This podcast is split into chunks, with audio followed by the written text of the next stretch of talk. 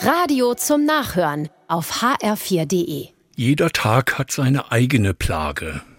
So schreibt es Helga Schubert in ihrem Buch Der heutige Tag. Das Buch ist vor kurzem erschienen und sehr berührend. Frau Schubert ist fast 50 Jahre verheiratet.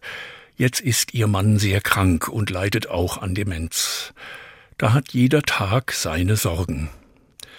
Sie hat Hilfe vom Pflegedienst. Manchmal ist sie aber auch alleine mit ihrem Mann. Dann gibt es schwere Stunden oder heitere Gespräche.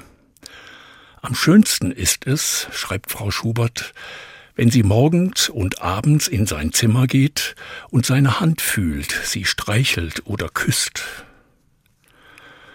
Jeder Tag hat seine Not und Sorge, aber immer auch die Hoffnung auf morgen, da könnte es ja etwas besser sein mit ihrem Mann, mehr Klarheit, weniger Schmerzen.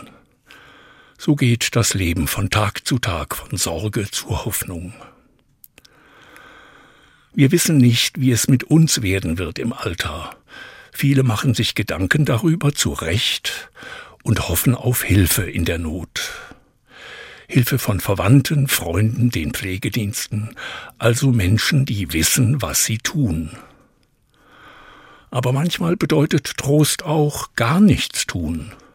Einfach nur beistehen, hören, zusammen lachen oder weinen und gemeinsam an die Hoffnung denken. Heute ist Not.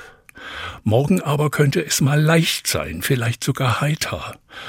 Heute ist Sorge, aber morgen ist wieder mehr Zuversicht darauf, dass auch der himmlische Vater für uns sorgt, wie für die Lilien auf dem Feld.